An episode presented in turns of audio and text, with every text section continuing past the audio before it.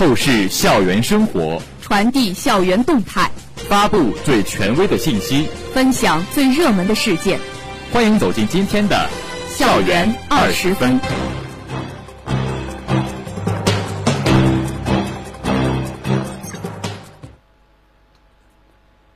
这里是 FM 幺零零点五宁波大学广播台，各位老师、同学，大家中午好，欢迎收听本台今天的校园二十分节目，我是高建鹏，我是姬云云。今天是二零二一年十一月十号，农历十月初六。今天节目的主要内容有：宁大参加线上中外合作办学评估评审会。宁波市消防宣传月活动启动仪式在宁大开展。阳明创新班专业导师会议召开。外国语学院开展外外文宣讲活动。下面请听详细内容。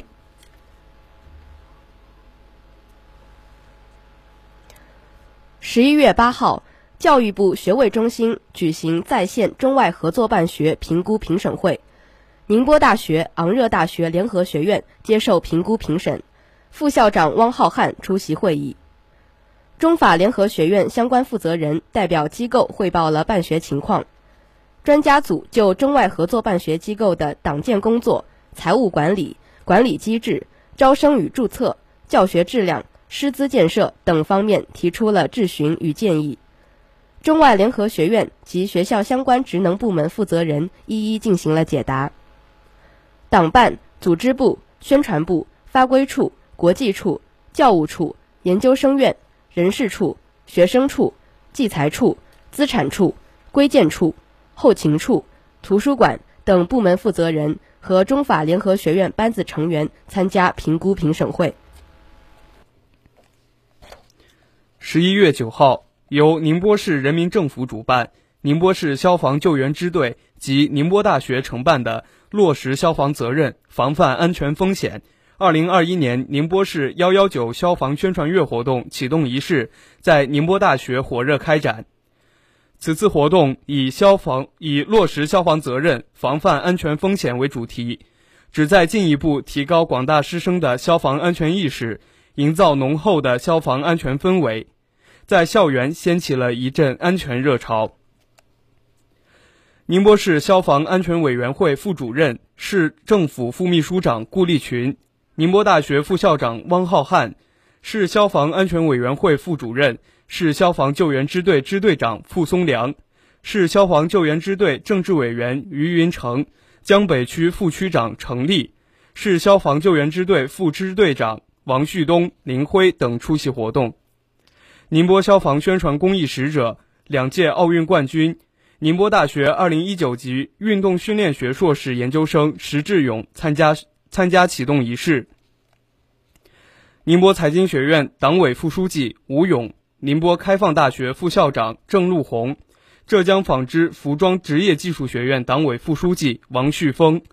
宁波大学师生代表、浙江万里学院、浙江纺织服装职业技术学院等十六所在永高校师生代表。和消防救援指战员代表千余人参加活动。顾立群宣布消防宣传月活动启动，与会领导、嘉宾一同按下二零二一年幺幺九消防宣传宣宣传月活动启动按钮。在启动仪式上，汪浩瀚就切实开展消防宣传工作提出要求：一是要高度重视，切实提高思想认识。进一步明确工作责任，制定详细方案，确保消防宣传月活动取得实效。二是要创新宣传形式，营造浓厚氛围，紧盯重点区域和薄弱环节，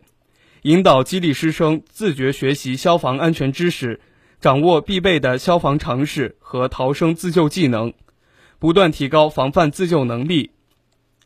三是要强化警校联动。提升协作配合能力，组织开展消防安全检查、实地参观体验等活动，强化风险防控研判，为学校事业发展营造安全的校园环境。于云成通报了2021年度消防工作有关先进集体及优秀个人获奖名单，充分肯定了他们积极响应、配合各项工作的能力，以及对消防事业做出的贡献。在游戏互动环节，千余名师生热情高涨地参与了“宿舍隐患来找茬”活动，轻松愉快的同时，也学习了消防安全知识，扩大了消防宣传覆盖面。活动现场，市消防救援支队指战员向大家展示了消防器材装备，并详细介绍常用灭火器的操作方法和注意事项。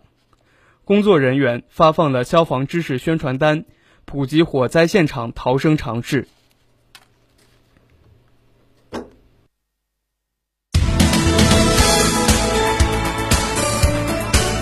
这里是正在直播的校园二十分。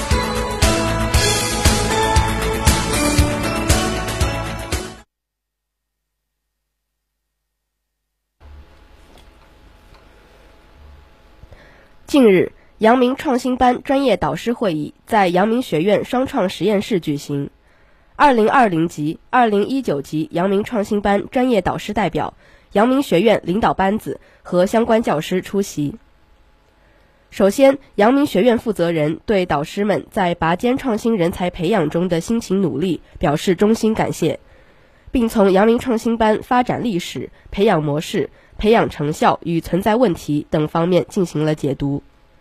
希望导师们对继续完善阳明创新班培养模式提出宝贵意见。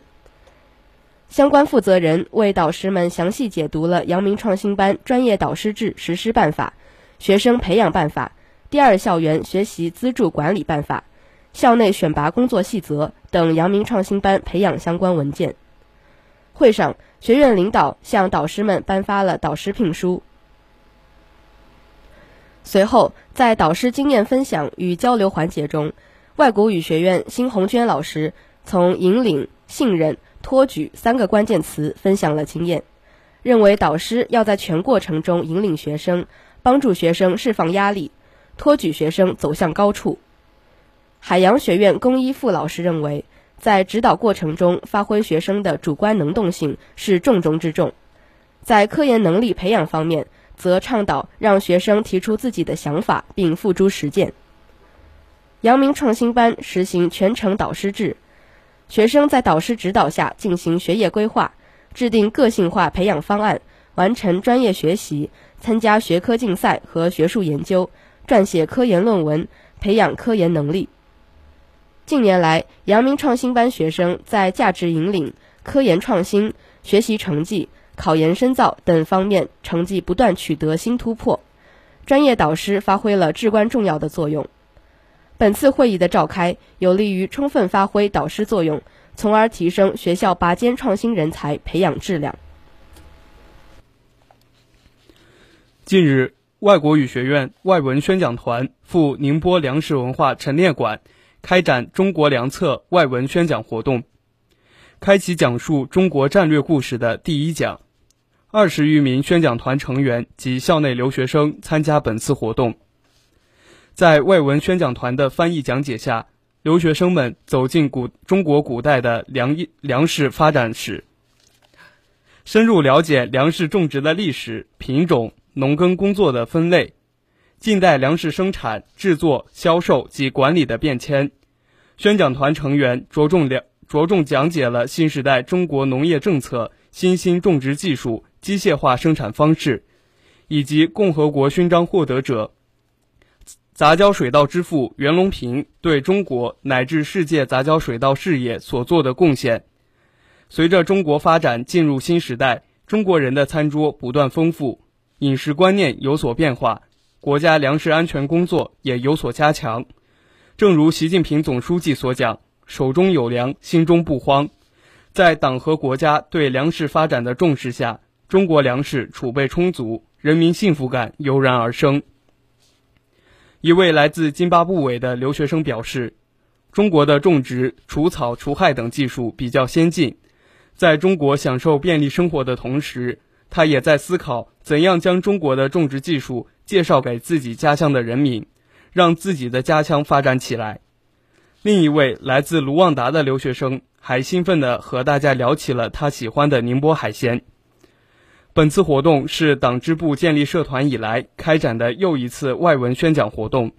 内容由最初的中国传统文化逐步深入到中国制度优势和治理优势，让留学生深入了解中国，向世界传递声音。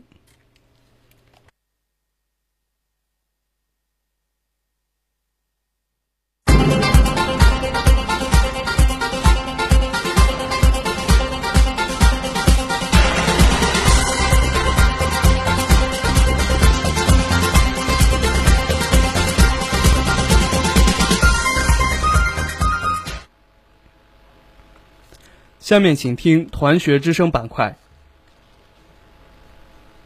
十一月六号，校团委于真诚图书馆报告厅开展理论学习活动，各学院学生骨干、校团委、校学生会全体干事参与学习。活动旨在提升学生干部的理论素质，增强学生干部的责任感和组织的凝聚力。十一月六号，阳明学院学生会文化促进中心。于北区步行街组织举办第十二届新生才艺大赛复赛，复赛邀请第十一届新生才艺大赛的优秀选手、学校艺术社团的杰出同学担任本次活动的评委。通过海选晋级的二十四位选手以歌舞的形式展开激烈对决，最终十二位选手进入决赛，将在十一月二十号进行冠亚季军的角逐。活动旨在为阳明学院新生提供展现才艺的舞台，并展现阳明学院的独特风采。敢于尝试，让生活更加精彩。精彩的生活塑造充实的灵魂。下面请听生活小贴士。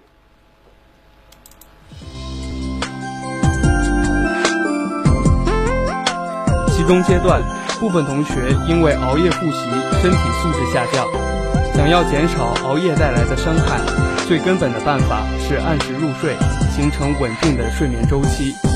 每日坚持同样的上下床时间，久而久之就容易形成自己的睡眠生物钟。即使躺在床上无法入睡，也要闭目养神，同样能起到休息的作用。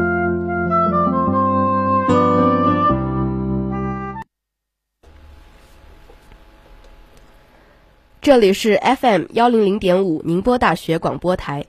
以上是今天校园二十分的全部内容。本次节目是由叶雨琪为您编辑，高建鹏、姬云云为您播报的。感谢收听，欢迎您继续收听本台其他时段的节目。再见。